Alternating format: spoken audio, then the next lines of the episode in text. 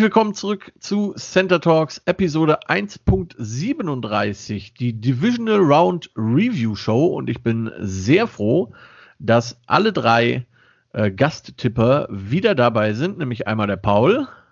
Hi. Der Dominik. Hallo. Und der Olli. Hi. Sehr schön. Ja, war eine Menge los in den äh, Divisional Playoffs. Äh, in den, ja doch, in den Playoffs waren es ja auch, in, den, in der Divisional Runde. Äh, ein paar NFL-News haben wir auch für euch. Wir äh, gucken mal kurz auf die aktuelle Head-Coaching-Situation, die, die noch zu vergebenen Jobs und die ver vergebenen Jobs, wie man es nennen möchte. Und äh, sprechen ganz aktuell noch über ein Retirement, das heute quasi reingekommen ist. Das alles machen wir nach dem Intro.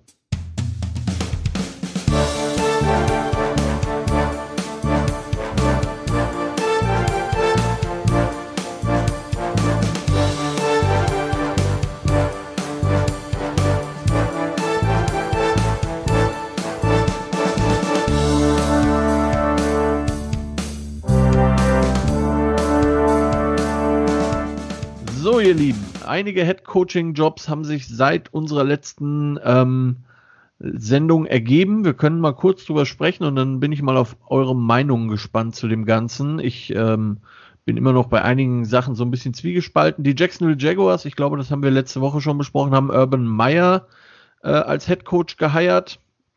Äh, wer Urban Meyer nicht kennt, langjähriger Ohio State Head Coach und davor bei was war das? Ole Miss? Florida.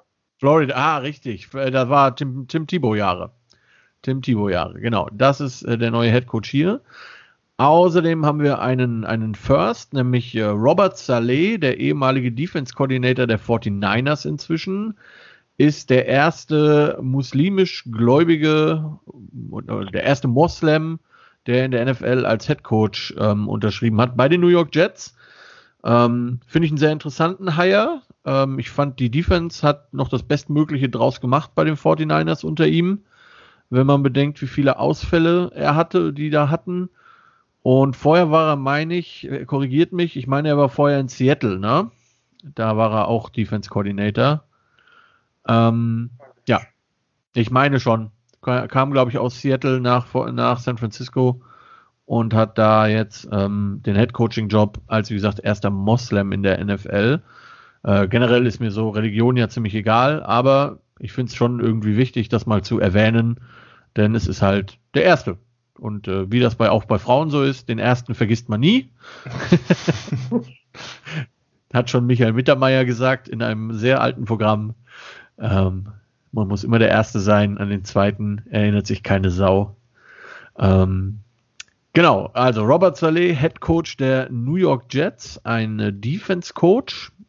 Ähm, ich bin sehr gespannt, was er macht, was New York, was die Jets generell machen, dürfte sehr interessant werden. Ähm, mit dem Number 2 Overall Pick, ob man da wegtradet oder nicht, oder weiß der Geier und was man dafür bekommt. Äh, fünf Jahresvertrag hat er bekommen. Mal schauen, wie das weitergeht.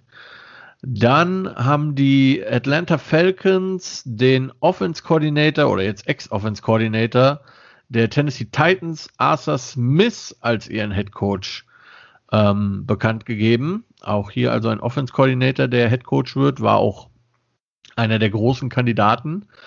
Ähm, dann ist der ehemalige, das ist der Hire, der mich so ein bisschen überrascht hat, da können wir gleich mal in Ruhe drüber sprechen.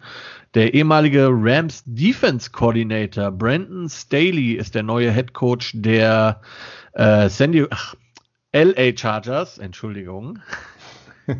Manchmal rutscht es mir immer noch durch, muss ich gestehen. Ähm, die LA Chargers natürlich.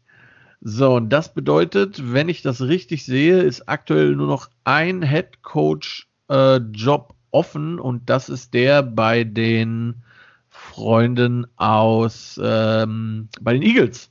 Richtig? Oder fehlt und mir noch einer? Bei den Texans müsste noch der offen sein. Richtig, die Texans, genau. Die haben ja nur den äh, General Manager ähm, quasi neu gemacht. Ja, die Texans, ich glaube, da möchte auch keiner so wirklich hin, um ehrlich zu sein. Das ist ja mehr so ein ähm, schwieriger Job aktuell, sagen wir es mal so. Ja, kommt drauf an, ne? Also, wenn die jetzt Watson wirklich, ich sag mal, für viel Picks vertraden, dann ist das vielleicht gar nicht so unattraktiv, ne? Dann kannst Wird du da was aufbauen. Wird interessant, genau. Wobei, ich habe es ja heute Morgen schon in unsere gemeinsame WhatsApp-Gruppe geschrieben. Ähm, so ganz alleine können sie das halt einfach nicht bestimmen, denn ich hatte das auch gar nicht auf dem Schirm, muss ich ehrlich gestehen. Die, ähm, der liebe Deshaun Watson hat eine No-Trade-Klausel in seinem Vertrag, haben die Texans ihm reingeschrieben. Was bedeutet, dass sie halt ohne die Zustimmung von Herrn Watson den nirgendwo hin traden. Sprich, da kann einer kommen und Haus und Hof verkaufen, wenn der Watson sagt, nö, dann nicht. Ne? Ich meine, auf der anderen Seite, wenn er wirklich raus will, dann sagt er vermutlich auch irgendwann ja. Ähm, aber eine sehr interessante ähm, Konstellation irgendwie da. Stimmt, Texans sind auch noch offen, genau. Ähm, ja, Eagles oder Texans, ich glaube, ich würde zu keinem von beiden wollen. ja, ne, also sind jetzt von den offenen Posten jetzt nicht die attraktivsten.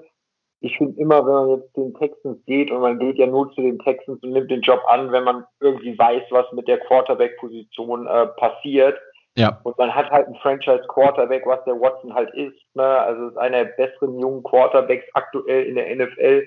Ja. Vertrag für die nächsten x Jahre ist äh, ja eigentlich unterschrieben und, äh, und Co. Äh, natürlich ist die Draft-Situation in den nächsten Jahren jetzt kein Traum, aber äh, die, die, das, das größtes Stück vom Puzzle ist halt nun mal der Quarterback und den haben halt die Texans. Und äh, bei manchen Positionen kann man dann halt einfach kreativer werden, um halt Spieler zu bekommen, ob es jetzt über für eine kurze Zeit nur ist oder durch den Draft. Ich mhm. glaube, da kann man halt Lücken einfacher füllen und schneller halt reloaden, als wenn man jetzt äh, in eine Situation halt reinkommt, wo man überhaupt nicht weiß, in welche Richtung es halt auf der wichtigsten Position halt geht. Also die mhm. Texans werden, glaube ich, halt irgendwie ein, ein, zwei harte Jahre vor sich haben, aber mit dem Franchise Quarterback kommt man halt immer äh, in so ein Playoff-Rennen schneller mit rein, als wenn man den halt nicht hat. Deswegen mhm. finde ich den Job jetzt nicht an sich so katastrophal, wenn jetzt nicht die Situation äh, um die Franchise momentan so ein bisschen strange ja. ist, wenn man es mal so ausdrücken möchte. Ne? ja, also äh, vom reinen Spielermaterial glaube ich äh, schon, äh, ist das nicht unattraktiv da. Du hast mit Watson auf jeden Fall einen besseren Quarterback als diese Quarterback-Situation in Philadelphia. Ähm, interessant finde ich halt, und da wollte ich, schlage ich den Bogen zu dem, zu der Hire, die mir am ähm, am wenigsten gefällt, in Anführungszeichen, auch wenn das natürlich nur meine ganz persönliche Meinung ist. Ich habe nicht verstanden, dass die Chargers diesen, den Rams Defense Coordinator, das Staley, Staley ähm, genommen haben, anstatt im Prinzip dem, entweder dem Bienemy oder dem ähm, äh, Brian Dable von den Bills, also einem Offense Coordinator.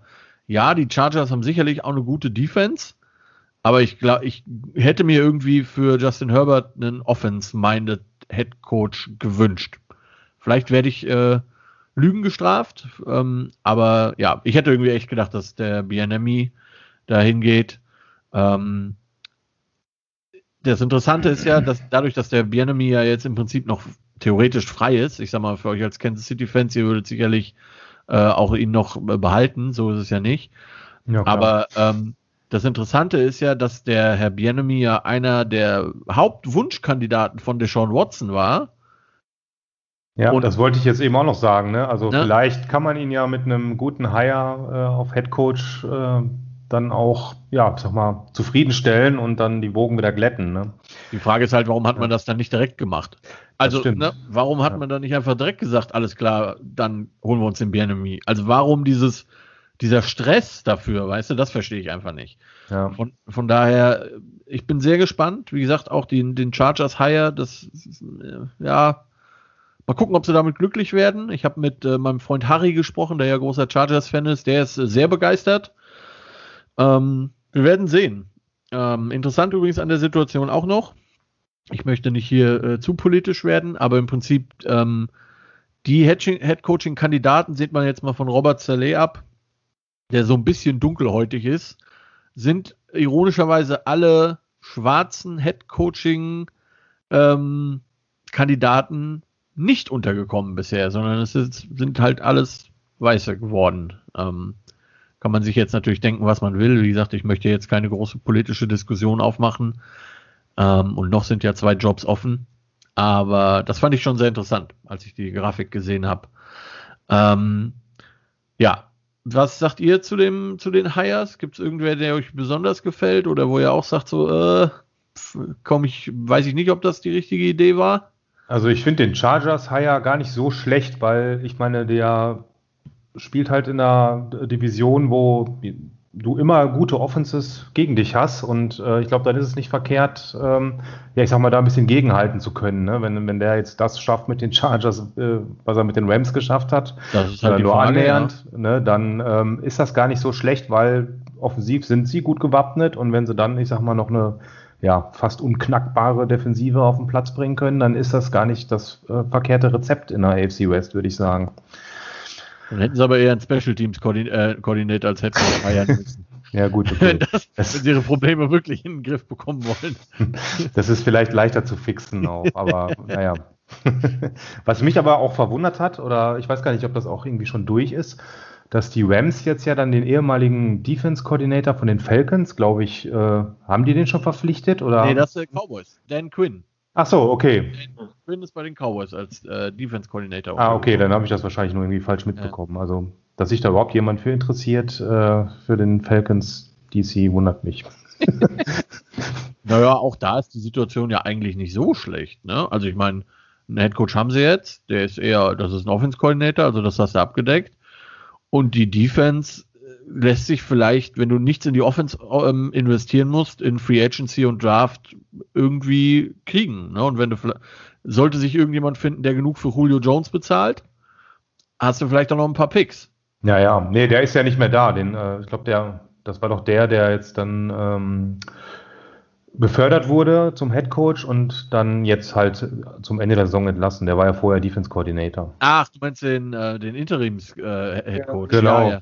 Mir fällt der Name gerade irgendwie nicht ein, ich äh, weiß nicht auf Schnelle, aber genau. Der ja. war zumindest mal im Gespräch, glaube ich, auch in LA und da habe ich gedacht, was? Ja. Okay. Ja. Aber gut. Mal, mal schauen. Ähm, möchte jemand von den anderen noch was sagen? Ich glaube, die, die Sache in, äh, bei den Jets ist ganz interessant. Also, wenn, wenn man so Spiele von den äh, 49ers gesehen hat, ja. hat der Salah ja schon ordentlich Alarm an der Sideline gemacht. Vielleicht hilft das dem ganzen Team einfach mal ein bisschen nach ja. vorne zu kommen und äh, das Ganze da irgendwie in Schwung zu bringen.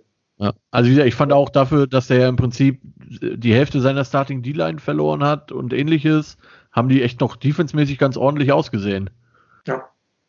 Ja, also, wobei ich, also ich bin da ich weiß es einfach nicht bei dem Saleh. Also rein hat er ja die Jahre davor, wo der wirklich die guten Zahlen geliefert hat, Bombentalente auf der Defense gehabt.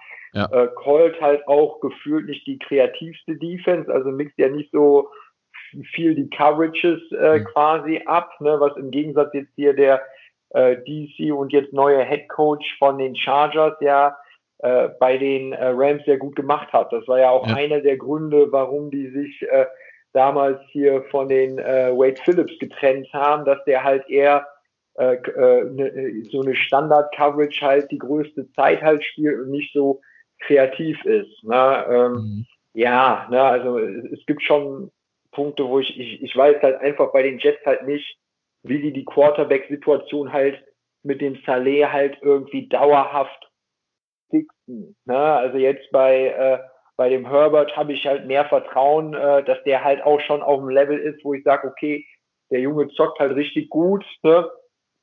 Bei den Jets steht da halt eher das große Fragezeichen. Und wenn jetzt der neue OC bei denen halt ähm, einen Schritt nach vorne macht und äh, den Daniel gut aussehen lässt, dann ist das halt auch ruckzuck ein neuer Headcoaching-Kandidat und der ist da halt dann weg und dann muss man ja. halt immer gucken, wie man den replace, was halt recht, recht schwer ist. Ne? Es ist ja nicht so, dass jetzt halt die Top-OCs jahrelang irgendwo rum, äh, rumbleiben. Deswegen da hätte ich halt eher, glaube ich, einen Offensive Coach in, äh, jetzt äh, bei den Jets gesehen, bei den Chargers finde ich es in Ordnung, auch halt, weil du halt irgendwie gucken musst, wie, wie stoppst du den Mahomes irgendwie in der Division, weil das ist ja die Mannschaft, an der du vorbeikommen musst. Da ist wahrscheinlich nicht äh, das perfekte Rezept, jedes Jahr in Shootout mit denen zu gehen. ja, und das ja. Und die Talente, die die, ähm, die Chargers halt einfach auf der Defense haben, sind halt auch sehr, sehr hoch. Ne? Und wenn Absolut. da jetzt halt noch ein kleiner Push halt vom äh, Head Coach halt kommt, dann können die halt wirklich den nächsten Step machen und einige Mannschaften nächstes Jahr halt äh, ärgern. Ja, man muss halt bei vielen von den Hirings halt einfach halt gucken, wie es da halt ausschaut. Na, ähm, ja, also bis jetzt überzeugt mich da noch nicht allzu viel. Na, ähm, bin, finde es auch irgendwie fragwürdig, dass so man, also dass manche Coaches halt irgendwie gefühlt keine Chance bekommen. Ja. Ähm, und manche dann halt auf dem Nicht-Austausch äh, tauchen und halt äh, direkt halt irgendwie einen Job bekommen, wo die halt einen sehr wundern, aber darum sitzen wir halt aber auch nicht in den Büros. Ne? Ja, vermutlich. Wobei, vielleicht sollten sie uns mal, vielleicht wird es besser laufen, wer weiß. Ja, aber ja. manchen stimmt, ne? Ja. Gut, also, äh, wie gesagt, der Texans und der ähm, Eagles Job ist noch offen. Ich bin äh, sehr gespannt. Vor allem, weil Philadelphia auch gesagt hat, naja, je nachdem, welcher Coach kommt, würde Carson Wentz auch bleiben. Ob das jetzt eine Drohung oder ein Versprechen war, wird sich zeigen.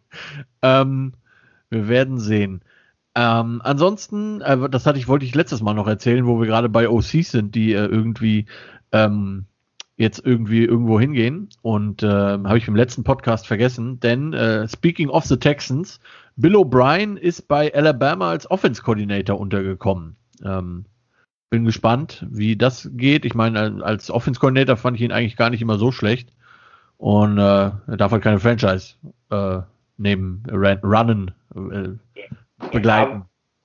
Ja, wobei man jetzt beim Bill O'Brien halt auch am Ende des Tages sagen muss, so schlecht war der Head Coaching Record bei den Texans halt irgendwie auch nicht. Ne? Mhm. Am Ende des Tages hat er äh, den Deshaun Watson ja auch irgendwie zum NFL Quarterback halt gemacht. Das ist ja nicht so, als ob der vom ersten Tag in die NFL kommt und er halt mitmischt. Das ja, Problem ja. ist halt einfach meiner Auffassung nach, dass er zu viel Power als G GM hatte und da halt einfach sehr viele strange Move dann halt gemacht hat, äh, wo halt einfach Talent verloren wurde. Ja. Ähm, ja, na, und das, das ist, glaube ich, eher das Texans-Problem gewesen, weil der Rekord von dem ist am Ende des Tages einer der besseren von den Head Coaches, die jetzt äh, gehen mussten. Na, natürlich ja. musste man sich da irgendwie trennen, aber ist jetzt für mich nicht die reine Katastrophe. Ich meine auch, dass Alabama irgendwie als irgendeinen ehemaligen NFL-Coach als äh, O-Line-Coach irgendwie auch verpflichtet hat, wenn ich das richtig mitbekommen habe. Das kann äh, sehr gut sein.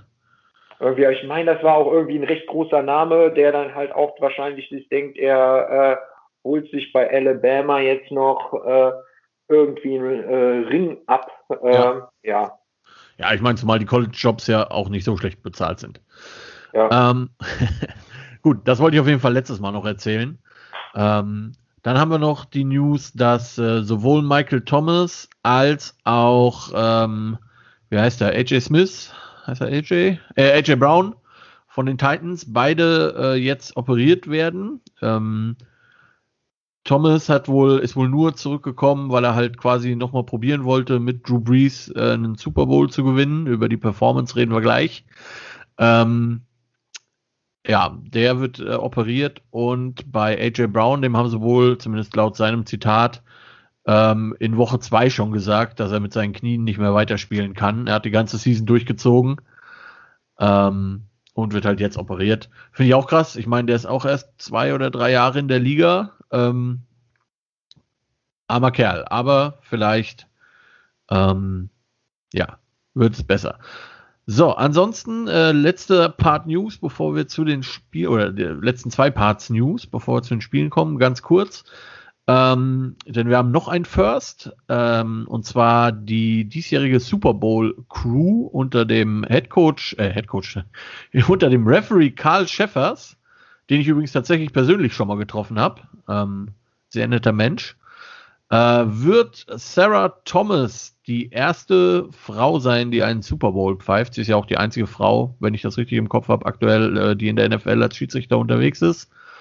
Und ähm, ja, genau, sie wird als Down Judge im Super Bowl tätig sein und damit die erste Frau sein, die einen Super Bowl mitleitet. Ähm, auch hier, auch wenn sie uns vermutlich niemals hören wird, herzlichen Glückwunsch auf diesem Wege. Ähm, die restlichen Refs, was die Super Bowls angeht, pfeifen mehr oder minder fast alle schon ihren zweiten Super Bowl, bis auf Field Judge James Coleman, der auch seinen ersten Super Bowl begleiten wird. Ähm, ja, das dazu. Und dann noch letzter Part News. Da, äh, das ist das, was vorhin kurz, äh, wann kam es? Vor vier Stunden kam die Meldung, also gegen 16 Uhr deutscher Zeit. Äh, Philip Rivers hängt seine Schuhe an den Nagel ähm, und wird nach 17 Seasons nächstes Jahr nicht mehr ähm, ein NFL-Trikot tragen, sondern sich mit seinen 13 Kindern und seiner einen Ehefrau daheim verbarrikadieren und äh, vermutlich irgendwann einen weiteren Rivers in die NFL irgendwie bringen. Mal gucken. Chancen stehen gut, ne? Chancen stehen gut, ja, würde ich, würde ich auch sagen. Ähm, Philip Rivers für die äh, Jüngeren unter uns, die das noch nicht so mitbekommen haben, ursprünglich mal gedraftet von den New York Giants. Ähm, aber weil Eli Manning keinen Bock auf die Chargers hatte, salopp gesagt, ähm, haben die beiden dann quasi Quarterbacks getauscht. Und äh, Rivers ist in San Diego geendet, verendet, nee, eigentlich nicht verendet, hat schon, hat schon eine ganz gute äh, Karriere hingelegt, generell. Ähm, was mich halt immer so interessieren würde, ich würde wirklich gern mal ähm, quasi, ich würde gerne mal sehen, wie Philip Rivers sich mit dem Team in New York geschlagen, also ne, als äh, cool wäre, wenn man irgendwie quasi beide mal parallel mit demselben Team hätte quasi sehen können. Aber danach die Super Bowls geholt hätte. Ja, genau. Also hätte er halt auch zwei Super Bowls geholt. Ich sage ja. Also zumindest einen. Weil ich halte ihn doch für den tatsächlich eigentlich besseren Quarterback als Eli Manning. Also mhm. Manning wird Hall of Fame auf jeden Fall werden, einfach weil er Manning heißt. Also Eli Leider. Fall. Ja. ja, ja. Ähm, ich meine, klar, er hat zwei Super Bowls geholt und da steht halt immer der Quarterback drauf, aber wenn wir ehrlich sind, beide Super Bowls ähm, waren eigentlich der Defense gedankt. Ja. Und ähm, wenn man sich gerade das erste Super Bowl-Team der Giants anguckt, ähm, man hatte äh, Jacobs auf Running Back, man hatte Tuma und Plexico Burris auf Wide Receiver, Jeremy Shockey auf äh, auf Tight End. Ich glaube, da hätte Philip Rivers auch mitarbeiten können. Also äh, bin ich fest von überzeugt. Vor allem in dem Jahr, wo die den Super Bowl geholt haben, die Giants. Ich meine, ich war in dem Jahr in New York und habe mir da das Eagles Giants äh, Night Game angeguckt. Ja. Da äh, war es, meine ich, so, dass die Stimmung in New York eher die war, äh, schafft jetzt der Eli Manning halt den Sprung, wirklich ein guter Quarterback zu sein? oder halten wir demnächst nach jemand anderem vor, äh, Ausschau? Ja. ja? Und, ja, ja, das stand ganz klar auf der Kippe damals. Na, und, und äh, das, die Defense hat bei beiden Super Bowl Runs sehr gut gespielt. und Hauptverantwortlich. Und der Philip Rivers hatte ja gefühlt hier ein, zwei Teams bei den Chargers, die vom Roster her somit die besten in der NFL waren, mit LaDainian Tomlinson, Antonio Gates und Co. Aber irgendwie hat es dann in den Playoffs irgendwann einfach nicht mehr gereicht, was halt auch gefühlt manchmal so eine Coaching-Sache war. Na, ich, ähm, ich, sag mal, in dem einen Jahr, wo die es wirklich hätten schaffen können, 2006 war das, wo die Giants den Super Bowl gewonnen haben, da sind sie halt im, äh, im Championship-Game gegen die Patriots rausgeflogen, die damals 16 und 0 waren. Das war halt einfach Pech. Also, ne, das hätte auch der Super Bowl werden können. Ja. Von daher, ja, ja. Also, rein, ich glaube, es wird viel mehr bei den Chargers auf der, jetzt äh, zu Last dem Rivers gelegt, als bei den Giants je auf den Manning. Ne? Ja, ja. Also wenn man sich das mal anguckt, ähm, seine Accomplishments quasi, äh, achtmal Pro Bowl, achtmal NFL Top 100, okay, das ist jetzt nicht so äh, das Aussag Aussagekräftige. Ähm, aber dann wird es äh, ein bisschen interessanter. 2013 Comeback Player of the Year, 5277 completed passes, damit ist er fünfter All-Time in NFL History. 95,2 Passer Rating, damit ist er zwölfter in NFL History. 421 Touchdown Pässe, Passing Touchdown Pässe, damit ist er fünfter in der NFL Geschichte. 63.440 Passing Yards, ebenfalls fünfter in der, in der NFL Geschichte. Und 12 4000 Yard Passing Seasons von 17 das ist schon sehr gut. Also wirklich sehr gut. Ähm, wird vielleicht nicht First Ballot, also, also nicht erster Versuch Hall of Famer, aber ich denke, auf Dauer wird er da schon irgendwie äh, reinrutschen. Da hat er ja irgendwie Erfahrung mit. Gut. ähm, ja, mal sehen, äh, auch für die Colts, wie das jetzt weitergeht. Ob das quasi, würde mich interessieren, irgendwann habe ich vorhin schon mal gesagt, ob das quasi von den Colts ausging, also dass die Colts gesagt haben, Philipp, das war's, zumindest nicht bei uns, ne? oder ob er halt tatsächlich von sich aus gesagt hat, so, alles klar, das war's. Ähm, die, Colts nur mit ja, die Colts könnten ja tatsächlich ein, der einzige Landing-Spot für den Carson Wentz sein, den ich irgendwo sehe, unter alten ja. Offensive Coordinator irgendwie. Genau. Ne? Ja, wobei halt wirklich die Frage ist, ob die die Kohle hergeben wollen und ob äh, was der Preis für Carson Wentz ist. Ne? Also ähm, mal schauen. Ähm, bedeutet aber auch noch, da wollte ich noch kurz drauf hinaus, aus dem Draft-Jahrgang ähm, Quarterback-mäßig ist tatsächlich nur noch Ben Roethlisberger über aktuell, ob wenn er nicht noch retired. Alle anderen Quarterbacks aus diesem Draft-Jahrgang sind damit weg. Ich meine, Larry Fitzgerald war auch noch dieser Draft, wenn mich nicht alles täuscht. Will jetzt aber keinen Blödsinn erzählen. Gut, ihr Lieben, das dazu und damit kommen wir mal zu den Spielen, die uns am Wochenende beglückt haben, ähm, zumindest teilweise manchmal, und fangen an beim Samstagsspiel, dem in Anführungszeichen frühen 22.35 Uhr. Die Rams bei den Packers, wir alle hatten auf die Packers getippt und haben das, glaube ich, auch nicht bereut, weil die Packers sahen schon verdammt gut aus. Ähm, Aaron Donald mehr oder minder gar kein Faktor muss man sagen. Natürlich auch schwer angeschlagen, das muss man ihm zugute halten. Aber äh, wenn man gutes O-Line-Play sehen möchte, dann sollte man sich auf jeden Fall mal angucken, was die Packers da veranstaltet haben gegen eine, ja, gegen die Top-Defense in der NFL. Das muss man ja auch mal ganz klar sagen. Ob mit oder ohne Donald stehen da ja auch noch äh, ein paar andere Jungs auf dem Platz, die gar nicht so schlecht sind. Ähm, ja, vor dem Spiel haben sich Devante Adams und Jalen Ramsey äh, nochmal eben die Meinung gesagt. Fing also gut an.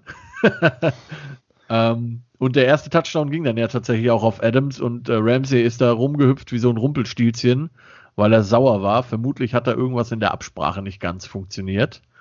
Ähm, ja, aber letztendlich, also mein Eindruck war, die Packers haben gescored und haben dann einfach halt nicht mehr zurückgeguckt. Ne? Also das war einfach ähm, für mich sah es sehr souverän aus, muss ich gestehen. Also die Rams hatten meines Empfinden nach äh, nie eine Chance in dem Spiel. Ne, also insgesamt sah das echt super solide aus von den äh, Packers auch. Also so hätte, hätte man nur das Spiel gesehen und hätte es nicht gewusst, ähm, wäre das mit der Nummer 1 Defense auf jeden Fall nicht äh, zu erkennen gewesen. So. Ja. Also. ja. Also was die Packers halt gut gemacht haben, ist halt einfach den Lauf etabliert. Ne? Also ja. Obwohl es ne, eigentlich obvious ist, äh, Rogers passt und dann vielleicht auch auf Adams, haben die eigentlich ein super Laufspiel aufgezogen. Ich glaube, der äh, Jones hatte, was, weiß nicht, weit über fünf Yards irgendwie pro Schnitt. Ne? Ich glaube, ja, sechs ja. oder sieben Yards oder so. Und ich glaube, das hat die äh, Rams halt irgendwie völlig aus dem Konzept gebracht. Ne? Also die man, ich habe irgendwie so eine Analyse gesehen von dem Touchdown-Pass auf Lazard, ne? Und ja. äh, da meinte dann auch der Chris Sims, hat das, glaube ich, gemacht, äh, die Analyse, dass die Rams halt Angst hatten. Ne? Die haben äh, im Grunde gezeigt, die verteidigen den Pass, sind dann aber quasi nach dem Snap quasi voll in die Laufverteidigung gegangen. Das heißt, der Safety zieht nach vorne und dadurch ja. hatte dann der Lazard dann den Raum hinten und äh, da haben sie dann den Touchdown gemacht. Aber das haben die sich quasi erspielt, indem die am Anfang den Lauf etabliert haben, ne, wo eigentlich keiner so richtig mit gerechnet hat. Ne? Ja, absolut. Ja. Aaron Jones, 14 Carries, 99 Yards, ein Touchdown. Das sind 7,1 ja. Yards im Schnitt. Ja, das ist krass. Und das gegen Rams Defense. Ne? Plus halt noch Jamal Williams, 12 Carries, 65 Yards. Also über 100 Yards Rushing mit zwei Running Backs. Ja. Das haben, glaube ich, dieses Jahr nicht so viele hinbekommen äh, gegen die Rams. Nee, also. Ja, und und vom Play-Calling halt perfekte Balance. Ne? Also 50% Pässe und 50% Rushes. Kann man drüber streiten, ob die Rushes vom Aaron Rodgers gecallte Rushes oder halt Scrambles waren. Ne? Aber wenn man das sich so anguckt, 50-50, da passt schon halt viel. Ne? Ich, ich, die, ich fand, die Rams hatten so ein bisschen die Möglichkeit vor der Halbzeit, sich das Momentum halt zurückzuholen. Da hatte der äh, äh, Aaron Rodgers ja irgendwie gefühlt eine Interception äh, fast geschmissen, aber die haben, haben sie halt gedroppt, hätten sie da bekommen, hätten sie vielleicht irgendwie ins Spiel halt kommen können, aber ja, die, die Rams Offense ist halt einfach nicht gut mit dem Jared Goff. Ne? Ja. Und äh, das ist dann halt auch die Sache, wenn der, wenn die deutlich mehr passen als laufen müssen, auch wenn das Completion Percentage halt irgendwie in Ordnung ist, ne, aber 21 für 27 für 174 Yards ist halt ein, ist halt nix. schlechtes ja. Average, ne, das muss man halt einfach so sagen, ne. Ja, absolut. Ähm, ja, ich glaube, die Rams haben halt, die Rams sind wirklich ein Team, die dürfen nicht 10 Punkte oder mehr in Rückstand geraten. Wenn das kommt, dann sind die nicht in der Lage, das aufzuholen, ne, weil wie du sagst, da ist halt passmäßig nichts zu holen. Ähm, ja, vor allem ne, dann noch, wenn Cooper Cup da halt vorher ausfällt. Ne? Ja. Ähm, ja, Aaron Donald spielt nicht gut oder verletzt irgendwie nur die Hälfte die, der Snaps, die er sonst spielt. Und halt auch da waren ein, zwei Nummern bei, wo ich gefühlt halt, ne, wenn der fit gewesen wäre, hätte er vielleicht den Pressure Stack gegen den Rogers irgendwie noch ja. bekommen. Aber der hat halt hier und da gefühlt zurückgezogen und deswegen hat es halt einfach nicht gereicht. Und die Packers sind meiner Meinung nach momentan richtig on fire. Ne? Also ja. in der Offense funktioniert da gefühlt alles und die werden halt schwer zu stoppen sein. Ja. Ja, Rogers 23 von 36, 296 Yards, zwei Touchdowns. Plus noch ein Rushing Touchdown, der zwar, glaube ich, eher improvisiert war, aber ne, okay. Ähm, Devante Adams, 9 Catches, 66 Yards, ein Touchdown. Nicht die Megazahlen, aber hat halt gereicht, um äh, Jalen Ramsey komplett zu frustrieren. ja, ja. Äh, und wie geil war bei dem Rushing Touchdown äh, dieser Pumpfake, Pumpfake, ne? Also ja, mega, mega. Das mega. war echt Superstar-Moment von Rogers. Ja. Macht er den Pumpfake, der Verteidiger springt hoch und dann ja. Die Ruhe, da halt dran, dran vorbeizugehen, ne? Also wirklich, ähm, ja. wirklich, wirklich gut. Und die, die ähm, Packers Defense hat okay gespielt, ne? Für, für die, für die Rams hat's gelangt. Ähm, was ich interessant fand, ich habe heute noch zwei Berichte gesehen. Zum einen ähm, ist wohl die, also der, der, der Überschrift, der, der Überschrift der Artikel, des Artikels war, äh, für McVay und äh, Goff braucht mehr als nur eine Eheberatung. Ähm, mhm. Also da scheint auch so ein bisschen äh, Sand im Getriebe zu sein. Und ähm, bei den Packers, die Packers haben wohl ein sehr, sehr gutes äh, Vertragsangebot an Aaron Jones gemacht, den Running Back, wollten ihn wohl zum einem der Top 5 äh, bezahlten Running Backs in der Liga machen. Und Aaron Jones hat dieses Angebot abgelehnt. Ähm, ja, mal schauen, wie es da weitergeht, würde ich sagen. Ähm, ja, ich weiß auch nicht, warum es immer, also äh, hätten die dem jetzt irgendwie Geld gegeben, so äh, der 32 bestbezahlteste oder so, ne? Das hätte ich verstanden. Aber wenn mir einer zum Top 5, gerade als Running Back, wo ich ja mehr oder minder austauschbar bin, ja, ähm, hat man ja bei Bell gesehen, wie das funktioniert hat, ne? Ja, hat man, sieht man eigentlich bei allen Running Backs aktuell. Also ja. nochmal, guckt euch äh, hier äh, Rams, nehmen wir Rams, Todd Gurley, jahrelang der Featured Running Back. Ja, am Ende halt nicht mehr so. Und jetzt haben die Cam Akers, der läuft halt auch 120, 130 Yards in dem Spiel. Ja. Ne? Also es ist sicherlich schön, ja. wenn du ein guter Running Back bist, aber es ist halt keine Run League mehr. Ist einfach so. Ja, und selbst jetzt die top bezahlten Leute wie ein McCaffrey, ja, das ist eine Position, wo man sich halt einfach schnell verletzt und dann möglicherweise raus ist oder nicht mehr das abrufen kann, was man abrufen möchte. Ne? Deswegen ja. finde ich halt diese Rookie Pay Scale gerade für die Running Backs äh, sehr schade, ne? weil die Running Backs Jahre, blöd. Weil für die ersten Jahre, ne, äh, da liefern die halt einfach ab ne? und dann werden sie gehen gelassen und dann, wenn sie Glück haben, zahlt jemand dem noch was Geld, aber die bekommen nicht mehr die große Kohle, wie das früher war und ja, mal gucken, was die Giants auch machen mit hier. Herrn Barkley, ja. Running Back. Ja, das sind halt also entscheidend auch Top Running Back, aber halt einfach verletzt. Einmal lange Zeit raus und dann weiß man einfach nicht mehr, was kommt. Deswegen. Ja, und vor allen Dingen halt auch jedes, also bei Barkley jedes Jahr verletzt. Ne? Also jetzt einmal schwer, klar, aber die Jahre davor hat er auch nie alle Spiele gespielt, war immer verletzt. Ähm, wird sehr interessant. Gut, das äh, würde ich sagen zu dem Spiel, wenn keiner mehr was zu ergänzen hat, zu Packers Rams. Ähm, nur in der Konsequenz schon mal, das bedeutet, dass die Packers auch dieses Wochenende wieder ein Heimspiel haben werden. Ähm, ja, wird für den Gegner sicherlich schwierig. Und damit kommen wir zum zweiten Spiel. Die Baltimore Ravens zu Gast bei den Buffalo Bills. Wir alle haben auf die Bills getippt. Und die Bills haben das auch gemacht. 17 zu 3 am Ende. In einem Spiel, das zur Halbzeit 3 zu 3 stand. ähm, und die Ravens quasi gegen den Wind verloren haben. um es mal so ein bisschen auf den zuzuspitzen quasi. Ähm, bei den Ravens ja Justin Tucker, der Kicker, der eigentlich äh, ja automatisch wirklich ist. Ne? Ich glaube, der, hat der hat ein Field Goal oder so im ganzen Jahr verschossen. Und äh, es waren sehr schwere Wetterverhältnisse in äh, Buffalo und äh, die Ravens haben in der ersten Halbzeit direkt mal zwei äh, Field Goals verschossen. Zu seiner Ehrenrettung muss man natürlich sagen, es war beides mal 40 Yards plus mit sehr schwierigen Verhältnissen, aber kommt dich dann halt in so einem Spiel auch mal teuer zu stehen. Gerade wenn du als Offense da mehr oder minder auch darauf angewiesen bist, diese Punkte mitzunehmen, weil du jetzt nicht gerade die High-Scoring-Offense bist. Ja, vor allen Dingen so als Momentum-Swing, ne? Weil ja. ich glaube, am Ende haben, glaube ich, doch die Bills auch zwei Field Goals verkickt, meine ich. Ne? Äh, also ich glaube, es waren ein, insgesamt sogar vier, oder nicht? Äh, also auf jeden Fall in der ersten Halbzeit eins. Ja, das kann sein. ich glaube, am Ende zählt es nicht mehr so, aber da haben sie auch noch eins verpasst. Kann sein, ja. Ja, ja und äh, ja, es waren einfach schwere Verhältnisse, aber klar, am Anfang, ich glaube, es war direkt ziemlich erste Drive oder so, wo die äh, Ravens dann ihr erstes Field Goal verschossen haben. Ja. Das äh, schockt dann natürlich erstmal und das dreht den Momentum dann auch so ein bisschen ja, Richtung Gegner, ne? Mhm. Auf jeden Fall. Ja, ich fand, also ich war überrascht, wie gut die, äh, oder andersrum, die Ravens haben, glaube ich, aus ihren Möglichkeiten halt einfach zu wenig gemacht. Also die Bills Defense sah besser aus, als ich es gedacht hätte, gerade gegen den Run. Wenn man sich mal anguckt, dass Lamar Jackson, auch wenn er ein Quarter nicht gespielt hat wegen Verletzungen, kommen wir sicherlich gleich drauf, aber der hat in drei Quartern mit neun Rushes 34 Yards gemacht. Das ist jetzt nicht so viel für einen Lamar Jackson. Ja.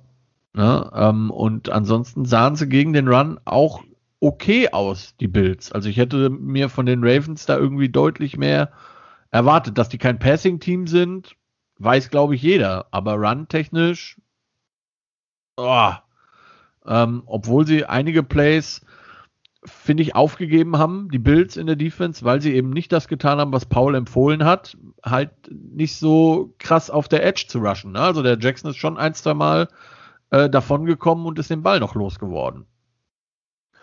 Da waren ja auch, glaube ich, zwei Snaps irgendwie auch völlig daneben. Ne? Genau, ich glaube, beim ersten hat Jackson den irgendwie noch mega wieder rausgeholt. Ich glaube, beim ja. zweiten wurde er dann aber auch gesackt. Ja, ja. ja, Gab ja auch diese Sequenz, wo quasi die, wo du hattest erst den schlechten Snap, dann hast du zwei oder drei Fehlstarts am Stück und auf einmal standen die in ihrer eigenen Endzone. Ja. das war so, das war so ein richtig dummes Ding. ähm, ja, dann ging es mit 3 zu 3 in die Halbzeit. Und ähm, dann haben die Bills gescored im äh, ersten Drive nach der Halbzeit. Und dann sind die Ravens nochmal rangekommen, standen halt vor der Endzone der Bills und dann ist das passiert, was dir halt mit dem Lamar Jackson immer passieren kann im Passing Game. Er wirft halt eine Interception und die wird 101 Yards, also einmal übers komplette Feld, zurück zum Touchdown getragen und auf einmal steht es 17 zu 3 und da guckst du dann aber als Baltimore, weil auch die Ravens sind jetzt nicht so das Team, das gerne einem Rückstand hinterherläuft, weil sie es auch nicht so wirklich aus, also ne, mit dem Run-Game nimmst du halt viel Zeit von der Uhr, bringt dir aber nichts, wenn du keine Zeit hast. Ja, also das war auf, das war auf jeden Fall die spielentscheidende Szene, denke ich, äh, ja. am Ende. Äh, die hatten zwar noch mal einmal eine Chance, nachdem Lamar Jackson dann raus war, hat der Tyler Huntley äh, heißt, glaube ich, der Backup-Quarterback, ne, hatte ja. da nochmal irgendwie so eine Chance, äh, Marquise Brown irgendwie zu, zu treffen. Äh, ja, der wäre durch gewesen, hat aber irgendwie leicht überworfen. Wenn der gesessen hätte, das war, glaube ich, so sechs, sieben Minuten vor Schluss im vierten Quarter, dann wäre es vielleicht nochmal spannend gewesen, wenn die Bills dann so ein bisschen wackelig äh, geworden wären, aber ja, hat er eben nicht und äh, ich glaube, ja, in dem Moment war das Spiel dann auch entschieden. Ja, absolut. Mein ähm, Play des Spiels war im Übrigen, als mal wieder Josh Allen gefummelt hat und mal wieder einer seiner O-Liner diesen Fumble recovered hat. Das hat äh, dem Bild sicherlich auch gut getan, dass sie da diesen Turnover nicht verloren haben, halt eben. Ne? Äh, Lamar Jackson, noch der Vollständigkeit halber, 14 von 24, 162 Yards, kein Touchdown, aber halt eben eine Interception. Und äh, Josh Allen, 23 von 37, 206 Yards, ein Touchdown, keine Interception. Äh, Stephon Dix von diesen 206 Yards hat alleine Stephon Dix mit 8 Catches 106 Yards gefangen. ähm, hat sich gelohnt, würde ich mal sagen. Ähm, was mir so ein bisschen Angst macht aus oder machen würde aus Kansas City Sicht, beide äh, Spiele, die in den Playoffs waren, hat der Allen jetzt nicht so geil gespielt. Also er kann das schon besser. Ja, wird man mal sehen, wie er sich jetzt am Sonntag schlägt. Ähm, aber zu den Chiefs kommen wir, kommen wir gleich. Das wird ein bisschen ein längeres Spiel zu besprechen. Ähm, ansonsten war dieses Ravens-Bills-Game halt aufgrund der guten Defense-Arbeit auf beiden Seiten in Anführungszeichen relativ unspektakulär, fand ich. Also da gab es jetzt nicht so die, die Oh mein Gott-Momente, sondern das, das war halt wirklich, äh, ist das runter zu reduzieren auf die Specialty, äh, auf die, ja, letztendlich Special Teams-Fehler, also die Field Goal-Fehler und diese eine Interception. Letztendlich war es das, ne? Ein Big Play hat das Ganze entschieden. Ja, das waren, war jetzt, ich sag mal, gerade offensiv nicht so highlightreich. Ähm, ja. Defensiv habe ich jetzt auch gerade nichts Großartiges in Erinnerung eigentlich. Nee, äh, halt viel, stimmt schon, ja. ja. Die haben sich halt gegenseitig neutralisiert und es war klar, der erste Turnover oder das erste Big Play. In dem Fall war es beides zusammen dann halt. Ja. Äh, entscheidet halt irgendwie dieses Spiel. Ja, dass ja. Äh, Lamar Jackson sich dann natürlich Ende dritten Quarters verletzt. Sehr ärgerlich, aber ich glaube auch mit einem Jackson wäre das äh, nach dem, nach dem 17-3 hätten die Bills das sich nicht mehr nehmen lassen. Wobei die Zahlen vom Handel ja auch gar nicht so schlecht aussehen. Dann ist halt die Frage, wie viel besser Jackson dann tatsächlich auch gewesen wäre. Ja, ja. Also zumindest die Rushing-Zahlen vom Handley. Ja, ja, absolut. Ich glaube, okay, Rushing sah ja sogar besser aus, wenn man es mal runterbricht als Jackson. Ja, also ich glaube, der hat in einem, in einem Quarter mehr zusammengerusht als Jackson halt in drei. Ne? Ja. Das muss man ganz klar sagen. Ähm, ja, wie gesagt, also ich war von der Bills äh, Defense sehr überrascht. Die haben zwar immer mal ein paar Yards zugelassen, waren aber im entscheidenden Moment da und haben das auch wirklich nicht schlecht gemacht. Ne? Also die haben ähm, Tyler heißt er übrigens, der, der Backup. Tyler Huntley, ja. ja. Äh, die haben halt wirklich in den entscheidenden Momenten haben die gute Plays gemacht, vor allen Dingen auf der Linebacker-Position. Ähm, Edmonds ist, glaube ich, da der Linebacker gewesen, der halt das sehr gut gelesen hat, der das sehr ähm, smart gemacht hat und halt auch immer im entscheidenden Moment zur Stelle war. Tremaine Edmonds ist übrigens der Name. Ähm, ja. Ist der Spieler im Übrigen, das wollte ich äh, noch erzählen, fand ich auch lustig, habe ich äh, heute im Adam Schefter Podcast gehört. Edmonds ist der Spieler, den die Bills quasi gedraftet haben äh, in dem Jahr, wo die Bills ihren Pick den Chiefs gegeben haben, mit dem die Chiefs Mahomes gedraftet haben. Oh. Und Folgejahr haben dann die äh, die Bills quasi mit dem Pick, den sie von den Chiefs hatten, noch Josh Allen gedraftet. Also eigentlich alle glücklich geworden mit dem mit der Aktion. Ja, Win-Win, so soll das sein. Win-Win in dem Fall tatsächlich, ja, kann man so sagen. Gut, wenn keiner zu dem Spiel noch was zu erzählen hat, würde ich vorschlagen, wir gehen erst noch zum äh, Bucks Saints Game, bevor wir dann ausführlich über Chiefs Browns äh, reden. Und äh, ja, Bucks Saints war das einzige Spiel, wo einer von uns anderweitig getippt hat, in dem Fall Dominik, der die Saints äh, auf dem Zettel hatte und die, der Rest hatte die Bucks. Wir äh, hatten am Ende recht. die Bucks haben 30 zu 20 gewonnen. Ähm, weil, und das ist so meine, äh, meine Kurzanalyse, vielleicht kann, äh, möchte einer von euch da mehr zu erzählen, ähm, ehe ich vielleicht die Stats noch dazu packe. Aber so die Kurzanalyse ist halt bei den Saints Michael Thomas null Catches, Drew Brees kein Pass über 20 Yards, nicht mal versucht, ja, und halt insgesamt vier Turnovers. Und dann gewinnst du so ein Ding halt einfach nicht. Ja, dafür war es am Ende dann sogar noch ziemlich knapp, aber. Äh ja, ja, ja. Also es sieht netter aus im Ergebnis, als, äh, als es hätte sein können, vermutlich. Ja, ja, es war ja im Grunde genauso, wie ich es erwartet habe, was passieren muss, dass die Bugs gewinnen. Ne? Also wenn du äh, Camara halbwegs unter Kontrolle hast, ich meine, immer noch ein gutes Spiel gemacht, äh, ja. mit 85 Jahren sehe ich gerade hier, äh, und Drew Brees einfach dazu zwingst, dass er lange Pässe werfen muss, damit es irgendwie funktioniert. Ähm, ne? Das hat er dann ja noch nicht mal gemacht, aber trotzdem ja. drei Interception. Dann, dann gewinnen die das Spiel und so, so ist es dann ja auch gekommen. Ne? Und Breeze 19 von, 19 von 34, 134 Yards, ein Touchdown, drei Interception. Ja. Entschuldige, Paul, ich habe dich unterbrochen. Ja, wobei man ja einfach sagen muss, dass die Buccaneers ja in der ersten Halbzeit haben sie hier von dem Turnover die Punkte gemacht, der äh, Tom Brady sah in der ersten Halbzeit, der hat da glaube ich knapp über 100 Yards irgendwie geschmissen, nicht gut aus. Ja. Die Saints waren ja quasi in, meine ich, in Führung im dritten Viertel und am Driven, als sie da den Ball gefummelt haben. Also eigentlich haben sie das Spiel erst äh, irgendwie in der zweiten Halbzeit aus der Hand gegeben und da halt auch mehr komische Pässe gecallt, als ich jetzt erwartet habe, wo halt einfach noch mehr drin war, halt dumme Fumble, dumme Picks. Da macht man halt einfach nicht mehr viel und ja, ne, das ist halt so die Sache, wo halt irgendwie die Bucks haben jetzt nicht das Spiel ihres Lebens gemacht oder Tom Brady mit der Offense, wo ich halt schon ein bisschen mehr äh, erwartet habe. Da ähm, lügt so ein bisschen der Boxscore, wenn man da sagt, hier 30 Punkte, geht ein Großteil einfach auf die Defense und 18 von 33 für 199 Yards. Ja. Das sind jetzt nicht die Stats, die ich als Quarterback gerne hätte, auch wenn da zwei Touchdowns bei sind. Ne? Ist jetzt, ist jetzt auch nicht so viel mehr als Breeze halt, ne? Mit 19 von 34.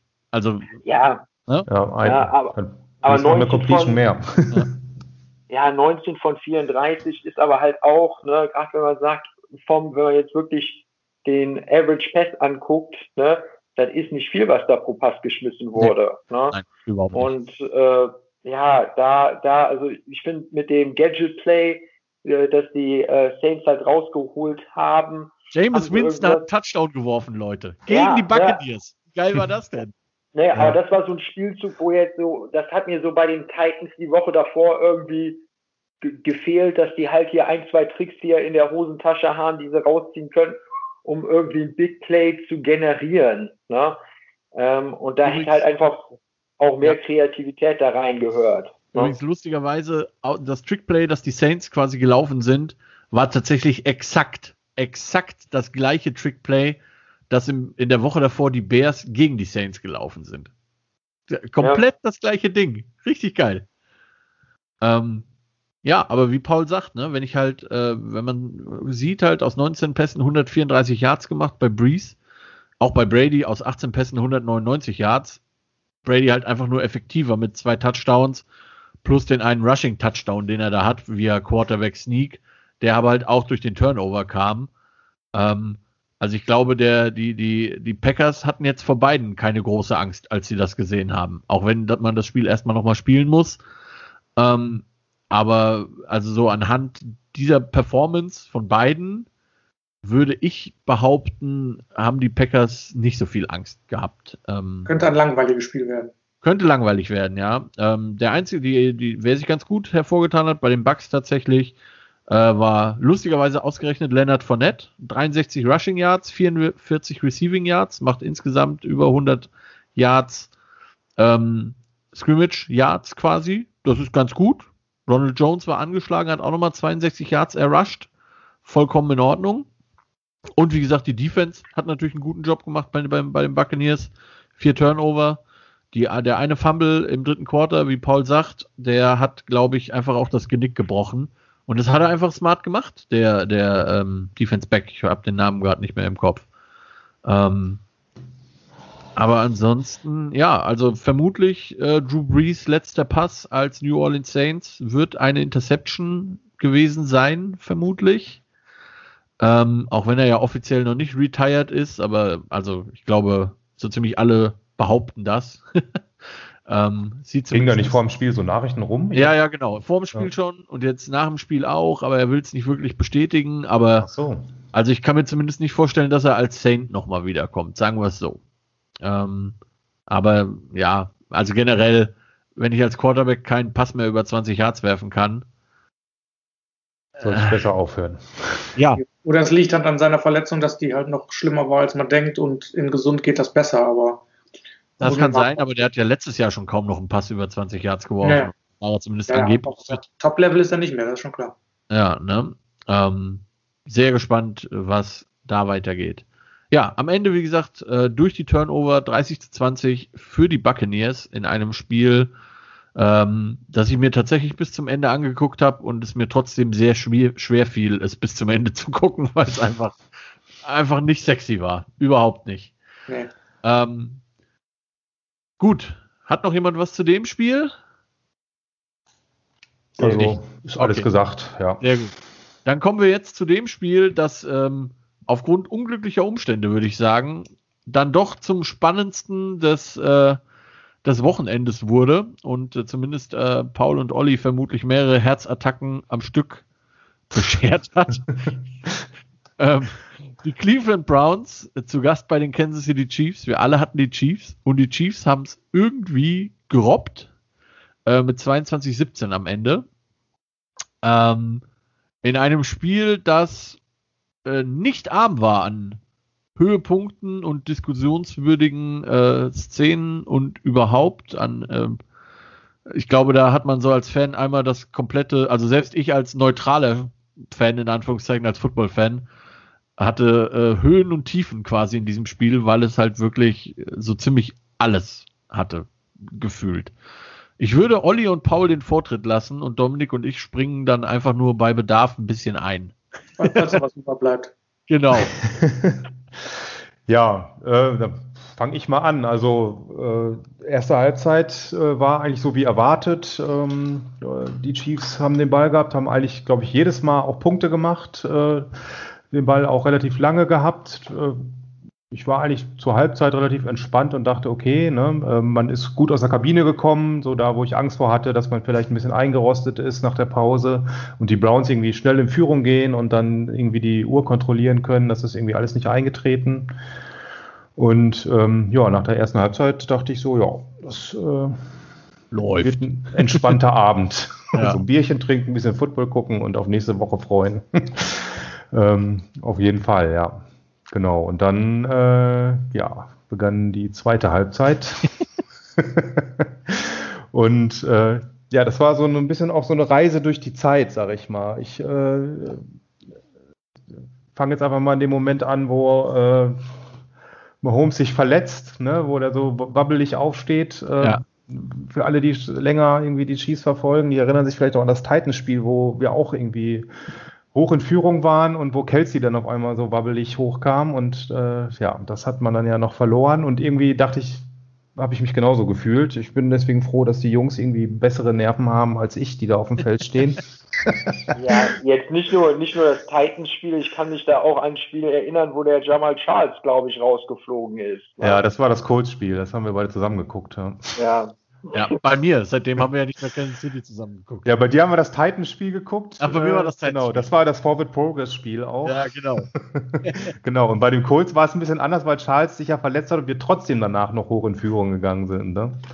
Ja. ja, und dann irgendwie, also nach der Interception von Chad Henney, äh, um jetzt mal die, äh, äh das Field Goal und dann den Browns Touchdown zu überspringen, ja. da dachte ich echt, das ist, äh, jetzt ist es vorbei. Also jetzt äh, ne, brechen sie irgendwie ein und äh, die Browns ja, werden das jetzt noch reißen. Und ja, dann hat man noch genug Vertrauen in Chet Henney gehabt, äh, als die sich dann da aufgestellt haben äh, um den, also erstmal, erstmal war ja das Play, wo Chad Henney läuft, ne? Das war ja ich schon. Sagen, das muss man ja schon dazu erzählen, die 18 genau, Yards, ne? also, vorher per Run gemacht hat. Der ist irgendwie unter Druck, der scrambled zur Seite und ich denke, okay, super gemacht, jetzt werfen den bloß weg irgendwie, ne? Finden einen Receiver und auf einmal fängt er an zu laufen und ich so, was, ne? Was, was hat der denn vor? Und dann schafft er das auch noch fast, ne? Also ja. Ich habe eigentlich gedacht, der hat es geschafft. Ganz ich war klar. schon am Jubeln. Äh, ja. Stand schon irgendwie quer im Wohnzimmer bei mir. und äh, ja, dann doch nicht. Und dann, gut, stellen sich auf zum vierten Versuch in der Shotgun. Ich so, ja klar, ne, äh, wer soll denn da drauf reinfallen? Tony Womo ja auch irgendwie so, ne, ja, ja, bewegt sich bloß jetzt keiner von der Defense. Ja. Dann kam, äh, kam Williams dazu, okay, jetzt ist doch ein Running Back da, ne? Vielleicht versuchen sie doch was, aber ich glaube nicht dran. Und dann, ja, dann snappen die und ja, Chet Henney passt den Ball. Ich denke, sind die verrückt? Was zur Hölle? genau. Und dann funktioniert das. Also was hat Andy Reid da für Eier gehabt? Mein Gott, ey. Ja. Wahnsinn. Ich bin jetzt schon wieder ganz verschwitzt und voller Adrenalin, wenn ich nur dran denke. Aber ja, Paul will bestimmt auch noch was erzählen. ja, ich glaube, das gleiche Play oder ein sehr ähnliches haben wir auch irgendwann mal in der Key Situation mit Mahomes gelaufen. Ja, gegen die, ja. Gegen die Bucks. Gegen die Buccaneers in der, in der Regular Season. Ja, ne, also die Motion äh, vom Running Back Back, das war der Tell, äh, dass die äh, Man Coverage spielen und das war halt eine Man-Beater-Route am Ende des Tages. Ne? Und dadurch, dass wir die in der Coverage dann hatten, in der wir sie haben wollten, haben wir das Play gelaufen. Ne? Wenn die jetzt Zone gezeigt hätten, ist die große Frage, ob wir dann auch das Spiel so, äh, den Spielzug gelaufen hätten oder ob wir dann halt quasi die äh, den Penalty genommen hätten. Es war ja quasi Mitte des Feldes. Da hätte jetzt für die Field Position die fünf Yards nicht wirklich wehgetan und gepantet hätten. Oder ob wir dann halt eine Option mit dem Audible oder sonst was gehabt hätten. Das ist halt die große Frage, was dann passiert wäre. Was wir so ein bisschen ver vergessen an Key Plays, finde ich, ist, man muss mal halt irgendwo der Defense so ein bisschen Credit geben. Ne? Ja, auf jeden Jetzt, Fall, ja der, der Fumble vor der Halbzeit, wo der Ball außerhalb äh, durch die Endzone zitscht. Man kann jetzt drüber streiten, ob es ein Leading with der Helmet und ein Penalty eigentlich gewesen wäre mhm. und ob diese Regel in der NFL halt am Ende des Tages die richtige Regel ist, dass wenn der Ball aus der Endzone fliegt, dass man, dass die Defense den Ball bekommt, ist nun mal die Regel. Ist aber ja, tatsächlich äh, bei uns auch. Möchte ich ganz kurz einwerfen? Ja, das ist tatsächlich ja, eine Footballregel. Ja, aber da, da herrscht ja rege Diskussion, ob das so, so fair wäre und alles andere. Ne? Aber, aber die Regel ist halt so. Die Regel ist so. Natürlich kann man sagen, der Sorensen hat den Helmet zu Helmet getroffen und hätte ein 15 Jahr Penalty bekommen müssen. Ja, nicht alle Penalties werden gesehen und das war nicht reviewable. Da frage ich mich aber halt auch manchmal ne, jetzt bei so einem Play vom Defense-Spieler, ne? Hm. Da ist es ein Penalty.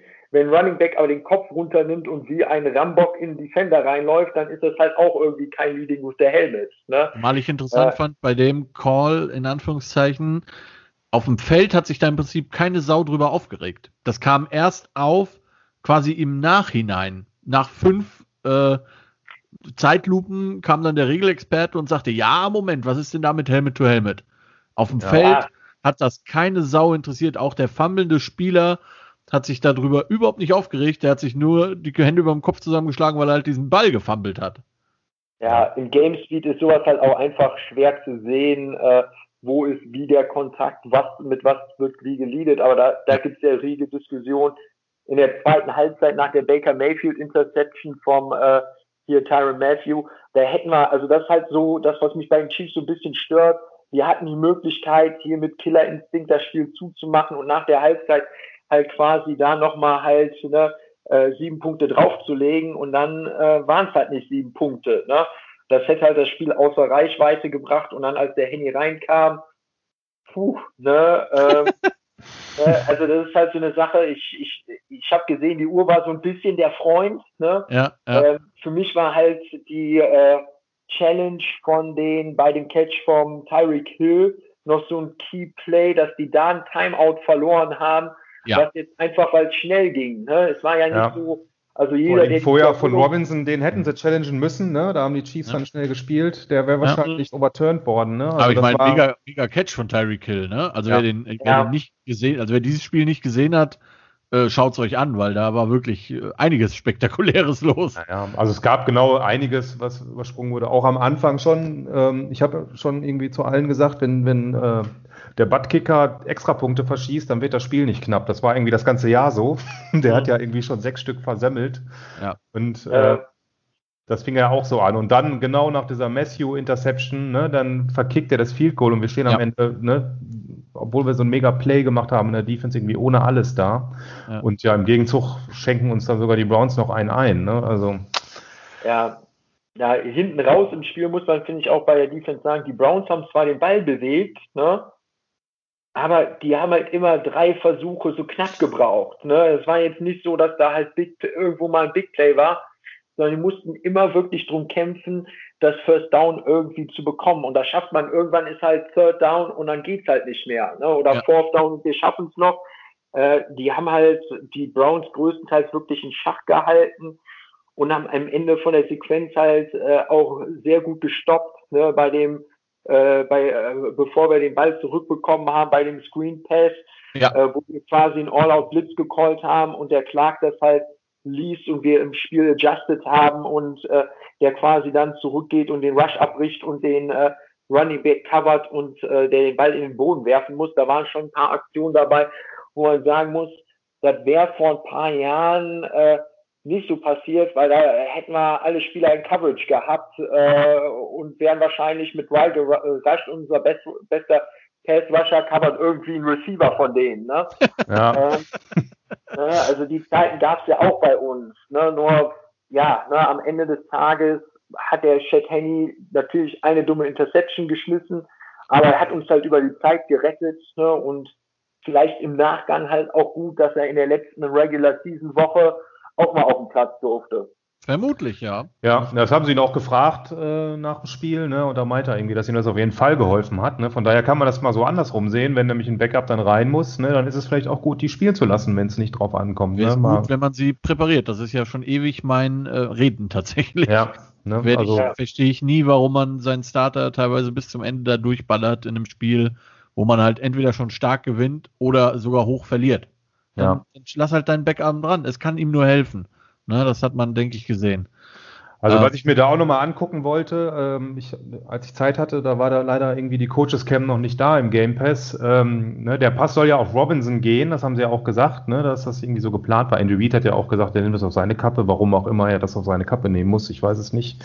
Aber so ist Andrew Reid halt. Ähm, Und der Head Coach. Ja, und äh, man erkennt irgendwie ganz am Schluss, dass äh, Robinson auch schon rechts ist, irgendwie mit Kontakt. Äh, ne? Also äh, ich mhm. Frage mich, ob er da irgendwie hingefallen ist oder ob da irgendwie vorher vielleicht was nicht ganz koscher war oder so, dass er einfach nicht an der Stelle war, weil am Ende war es ja wie ein Punt. Also der, ja. der ja, ja. Browns-Verteidiger konnte ja einfach ne, wie ein Punt-Returner auf den Ball warten und den aus der Luft pflücken und Robinson war irgendwie 20 Meter weit weg noch irgendwie. Äh, das wollte ich mir gerne nochmal näher angucken, das Play. Ne? Wobei es ja Gott sei Dank auch egal ist und ähm, ja. Ja, aber wäre ja schon mal interessant. Ja.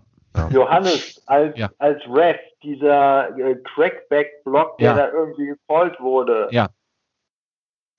Für was, äh, also ich, ich bin da im Regelwerk dann nicht so firm, dass das für mich ein Crackback-Block war. Ne? Also ich habe da eher einen Cut-Block rausgesehen.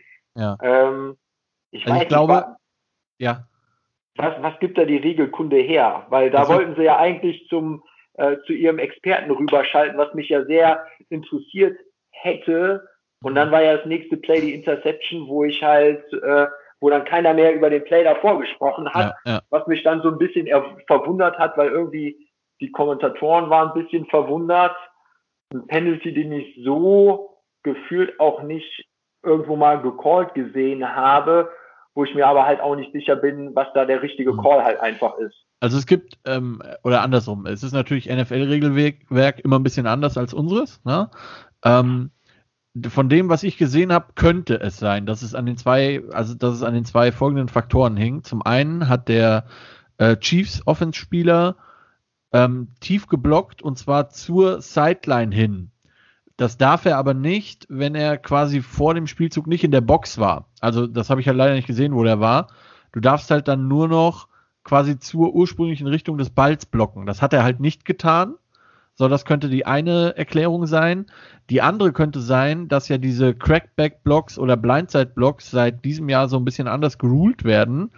Und je nachdem, also die, die Regel sagt, der, der Defender muss den Gegenspieler halt kommen sehen.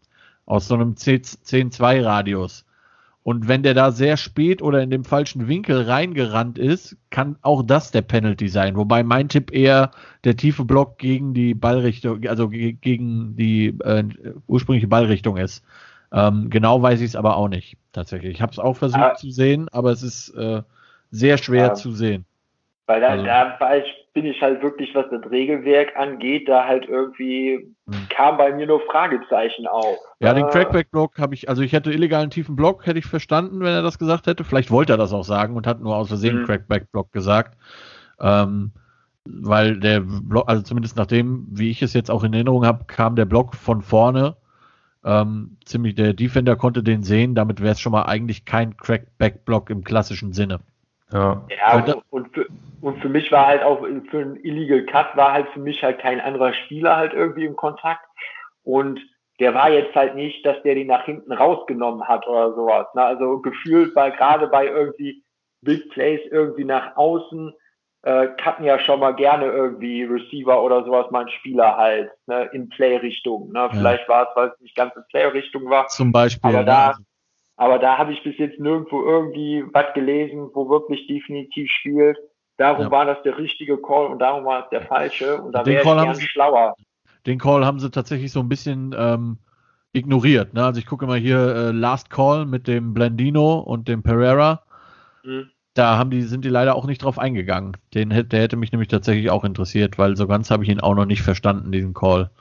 Ja. Ähm, ja, aber wie du sagst, also was ich interessant fand in dem Spiel, ähm, dass die Chiefs halt wirklich gerade in der Offense gezeigt haben, dass ihnen halt diese drei Wochen nicht wehgetan haben. Im Gegenteil, ne, sind da eigentlich rausgekommen, haben sehr souverän ihren ersten Drive zu einem Touchdown äh, verwandelt und haben halt den Extrapunkt verschossen. Okay. ähm, und sind dann relativ schnell 16-3 vorne gewesen halt im Prinzip. Ne? Das ging ähm, sehr, sehr schnell. Auch wenn man, glaube ich, einmal dann noch ein Field Goal nehmen musste, statt einem Touchdown. Interessant fand ich, wie gesagt, diese schöne Statistik direkt im ersten Drive haben sie die gezeigt. Die Chiefs waren irgendwie 39 Mal in der Red Zone, haben davon 38 Mal gescored, einmal nicht und das eine Mal, wo sie nicht gescored haben, haben sie quasi einen Kneel Down gemacht, weil sie den, das Spiel gewonnen haben. Mhm. Also das, war, das ist schon eine ziemlich geile Statistik halt, so als Offense. Ne? Ja. Ähm, was mich bei Cleveland wirklich erstaunt hat, muss ich sagen, dass die so gar nicht versucht haben, den Run zu etablieren. Das hätte ich irgendwie mehr erwartet. Also vor allen Dingen ähm, erste Halbzeit war, glaube ich, genau. gar nichts. Ne? Am genau. Ende, also zweite Halbzeit ging es dann ein bisschen besser, aber ähm, in der ersten Halbzeit haben sie irgendwie anscheinend, wollten sie schlau sein und äh, ja. nicht laufen. Und, ja, wir machen was, womit sie nicht rechnen. Genau. ja, auch, auch Kareem Hunt war immer nur bei den Third Downs auf dem Feld. Ich meine, also Nick Chubb ist kein schlechter, ne, um Gottes Willen. Ja. Aber ich glaube, Kareem Hunt hätte da vielleicht doch nochmal eine irgendwie andere Motivation gehabt. Ähm, und die, die Chiefs Defense hat halt letztendlich äh, deutlich besser ausgesehen, als ich es gedacht hätte, aber halt auch aus dem Grund, weil die Browns sehr wenig gelaufen sind am Anfang und haben halt letztendlich das gemacht, was Paul ja auch gesagt hat, man hat genug Stops innerhalb des Feldes einfach hinbekommen. Beziehungsweise eigentlich bis zu dem Drive vor der Halbzeit, wo dann der Browns-Spieler diesen Fumble hat, hat die Cleveland Offense eigentlich so gar nichts auf die Kette bekommen, muss man ja auch mal sagen. Ne? Also äh, bis auf die, diesen letzten Drive gar nichts. Ja. Ich fand nicht mal, dass der Mayfield so einen schlechten Job gemacht hat. Nein. Gefühlt hat der Landry irgendwie ein paar Dinger gedroppt. Ja. Der Schaff hat irgendwie was gedroppt. Ne? Ja. Und es waren, sind halt so die Plays, die halt einfach äh, Chain Mover sind, haben den hier und da halt einfach mal gefehlt. Ne? Ja. Und, also diese ganzen ja, Running Back Screens haben überhaupt nicht funktioniert zum Beispiel. Ich glaube, da hat kein einer funktioniert und das haben die mehrfach versucht. Ja, es ist, es ist halt so ein, also das wundert mich halt manchmal in den Playoffs, äh, dass die, mir, mir gefällt grundsätzlich die Browns Offense, haben ja auch eine sehr gute O-Line. Das ja. Play-Action-Spiel äh, gefällt mir von denen, das macht auf jeden Fall sehr oft Sinn. Sie sind, glaube ich, eine der äh, wenigen Mannschaften, die relativ häufig den Quarterback gegen Wurfrichtung Richtung ausrollen lassen und das funktioniert da eigentlich auch ganz gut. Ähm, nur halt irgendwie fehlt mir halt in so einem Spiel, wo es halt um alles geht, ne? wo es halt äh, Win und ihr seid eine Runde weiter, ihr verliert, ihr seid raus, fehlt mir halt bei manchen Mannschaften halt einfach mal so die Kreativität, die, die nicht man bringen muss, wenn halt einfach alles läuft, sondern wenn es nicht läuft, ich irgendwo einen Spielzug halt brauche, ne? Ja äh, um die äh, um, um die Chains zu moven, um zu scoren, um irgendwie dran zu kommen, mhm. dann kommt bei denen halt irgendwie Run Run Screen ne? oder ja. Run Run äh, Dump Off to äh, Kareem Hunt. Ne? Ja, ja. Das ist halt so der Punkt, wo die äh, die Offense irgendwie nächstes Jahr von den Bounce halt irgendwie noch äh, so ein paar äh, paar Sachen verbessern muss. Ne? Das, ich habe die ganze Zeit auf diesen, auf diesen äh, Receiver-Pass gewartet irgendwie. Den hat in den, den, die ganze Season haben die den alle gespielt und jetzt in den Playoffs haben sie ihn alle vergessen. Ja, ne, und natürlich kann man auch zu, zu, too much äh, Trickery machen und Co. und zu ja. cute werden. Aber halt, wenn man halt irgendwie hinten ist und die Basics nicht funktionieren oder jetzt nicht genügend Punkte bringen, ne? Ja da muss man halt einfach mal gucken, in der ersten Halbzeit oder so, was, was, was habe ich da noch? Ne? Ja. Und das fehlt halt so Mannschaften wie den Browns, den Titans, die haben da halt einfach zu wenig ausgepackt, wo man halt einfach sagen muss, äh, da haben die einen Spielzug gehabt, der halt, wo, wo sie hundertprozentig drin vertrauen und dann mhm. halt irgendwie noch drankommen. Ja. Ja, ich ja, meine, du hast es am Ende gesehen. Ne? Also ne, selbst Jet Henny hat improvisiert, ist gelaufen, wo kein Mensch mit rechnet. Ja. ne? Und dann kam das Moneyplay äh, zum im vierten Versuch. Also, also das sind halt so Plays. Ne? Ja, Baker Mayfield haben halt, habe ich auch Kritiken gelesen jetzt. Äh, die haben halt gesagt, der, der, oder sagen wir so, die Browns Offense, ne, die hat immer geliefert, wenn der Druck raus war. Ne? Die lagen zurück und dann kam irgendwie äh, mhm. ne, das lange Ding mit dem Fumble Ne? Und dann war irgendwie äh, Mahomes raus. Die lagen zwar immer noch zurück, aber haben dann einen Touchdown gemacht. Ne? Und als sie dann wieder mussten am Ende, dann haben sie halt da, ich weiß, war das eigentlich ein Three and Out oder haben sie einen First Down gehabt? Ich weiß gar nicht am Schluss. Ne? Oder ja, also auf jeden Fall in eigener Hälfte. Das, du, du, konntest auf jeden Fall das, den vierten Versuch nicht ausspielen. War halt irgendwo an der eigenen 20 oder sowas. Ja, es war dann wieder sehr uninspiriert und auch nicht besonders ja, mutig, eigentlich auch, was ja. sie dann überhaupt versucht haben. Ne? Wobei und man ja sagen da muss dann wieder, da, was kann der Mayfield dafür? Er macht ja das Playcalling in nee. dem Moment. Ne? Nee, das ja. stimmt, äh, aber klar, es ist halt so als Quarterback. Ne? Ja, ja, ja. Halt, ja insgesamt, ne, Mayfield 23 von 37, 204 Yards, ein Touchdown, ein Interception. Und ich glaube, da muss man, da muss man einfach ganz klar sagen, der Mayfield ist, glaube ich, nicht der Quarterback, wenn, äh, womit du viele Spiele gewinnst, wenn du deutlich mehr passt, als du läufst. Ne? Es ja. gibt so Quarterbacks, wenn du jetzt den Kirk Allen, bei Buff, äh, den Allen bei Buffalo nimmst oder so, ne, die durchaus mehr passen können, wo das zum Erfolg führt. Ja. Aber der äh, Mayfield ist für mich nicht der Quarterback, der die, die Spiele gewinnt, sondern ist für mich eher so der Typ, ne, Game Manager à la Alex Smith, so ein bisschen, äh, also ne, äh, vom, vom Typen halt her, ne, ja, äh, ja ne, keine dummen Fehler machen, Ball bewegen, äh, gutes Running Game, hier und da ein Play-Action-Ding mit reinbauen. Das ist für mich der Mayfield. Ne? Ja. Ähm, ja.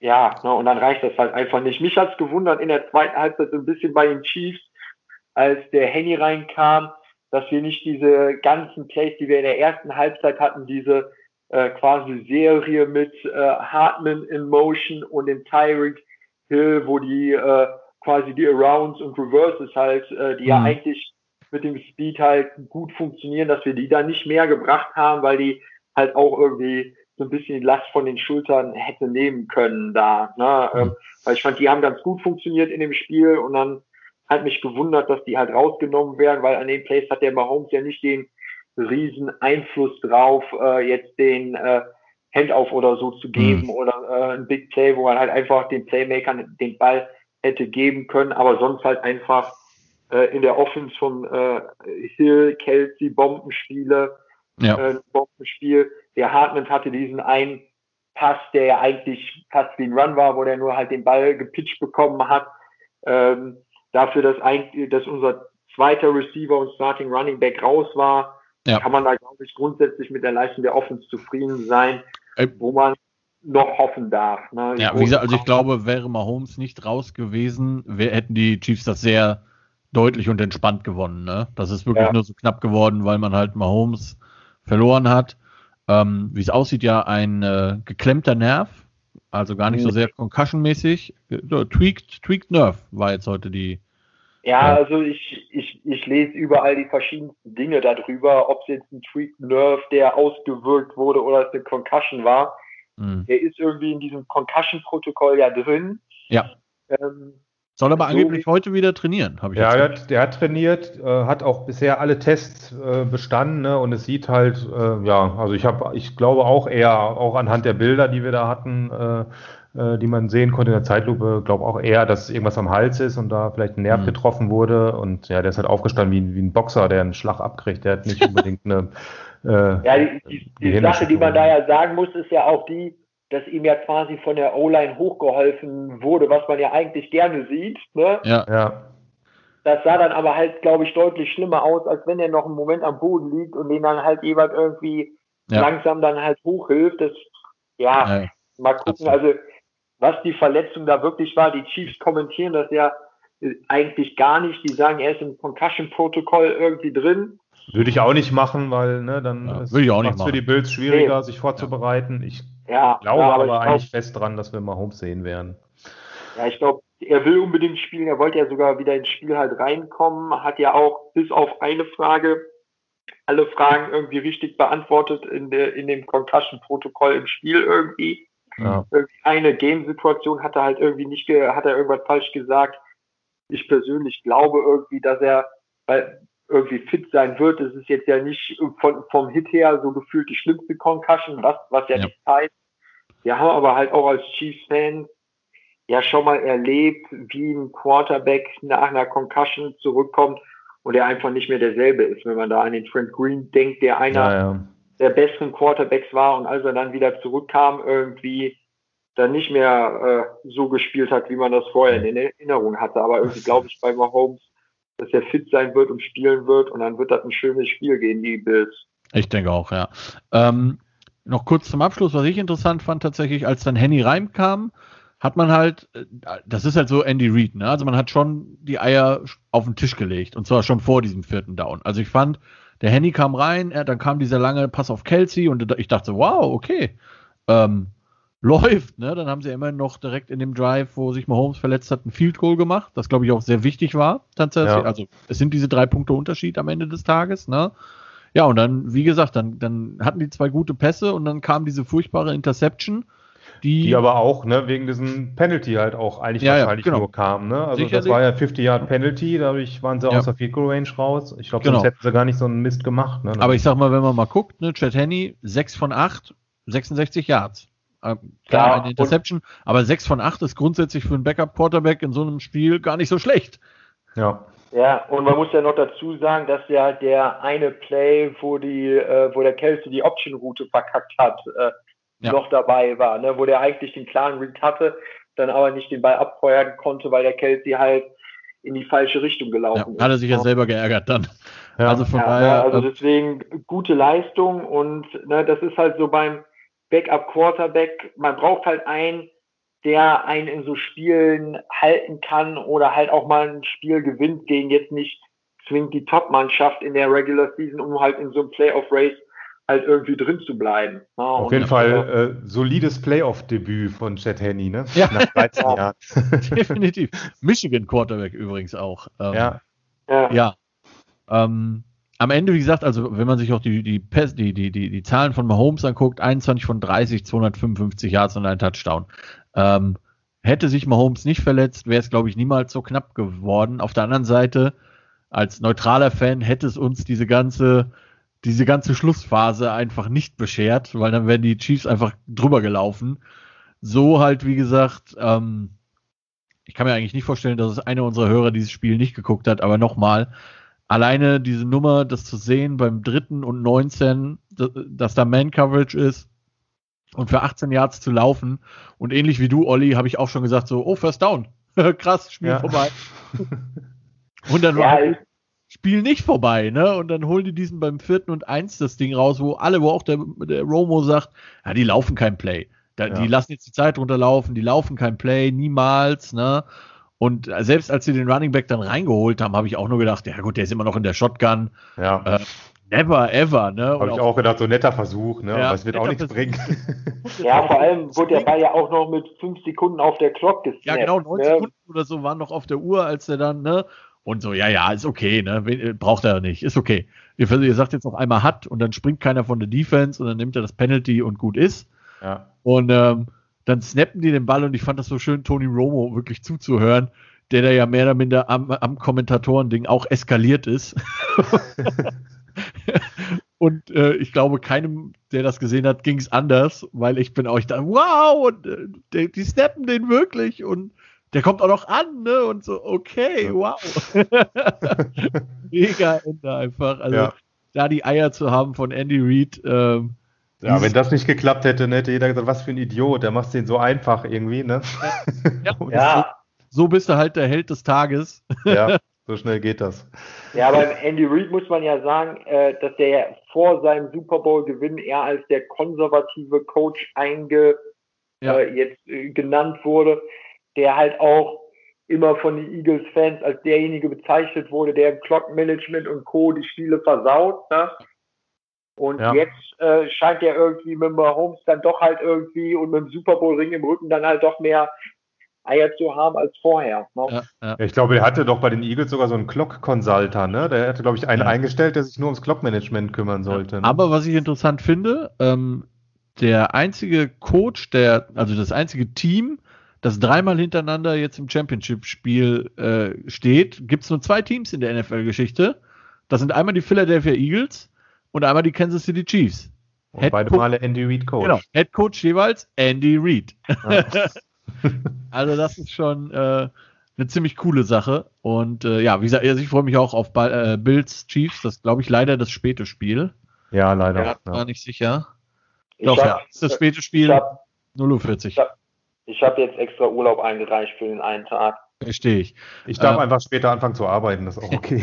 Ja, also ich glaube, alle, alle Fans, ob Chiefs oder neutral, wünschen sich, dass Mahomes äh, spielen kann und fit ist, weil dann wird das, glaube ich, ein richtig geiles Spiel.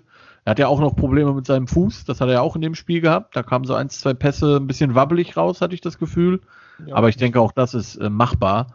Und dann sehen wir zum zweiten Mal dieses Jahr Chiefs gegen Bills. Das war in der Regular Season ein schönes Spiel, wenn auch relativ deutlich für die Chiefs. Ich könnte mir vorstellen, es wird ein wenig härter umkämpft werden, ähm, dieses Spiel. Dominik, du hast bisher geschwiegen. Möchtest du noch irgendetwas zu ergänzen, was wir noch nicht genannt haben? Äh, nee, das war äh, absolut äh, traumhaft und ausführlich. Da habe ich nichts mehr zu sagen. Gut, ihr Lieben. Dann bevor wir jetzt zum Ende kommen, hätte ich gern von euch allen noch ähm, euren Pick für den Super Bowl. Also nicht den Gewinner, von mir aus auch, wenn ihr möchtet, aber wenigstens das Matchup, wer, wer uns, was uns erwartet. Wir gehen jetzt einfach mal davon aus, dass Mahomes spielt für die Chiefs. Ja, würde ich sagen, Chiefs gegen Green Bay. Okay, Olli? würde würd ich auch sagen, einfach, weil es auch mein, ich sag mal, mein Traum Super Bowl ist, ne? so das Rematch von Super Bowl 1, äh, das wäre schon geil, auf jeden Fall. Ja, Paul?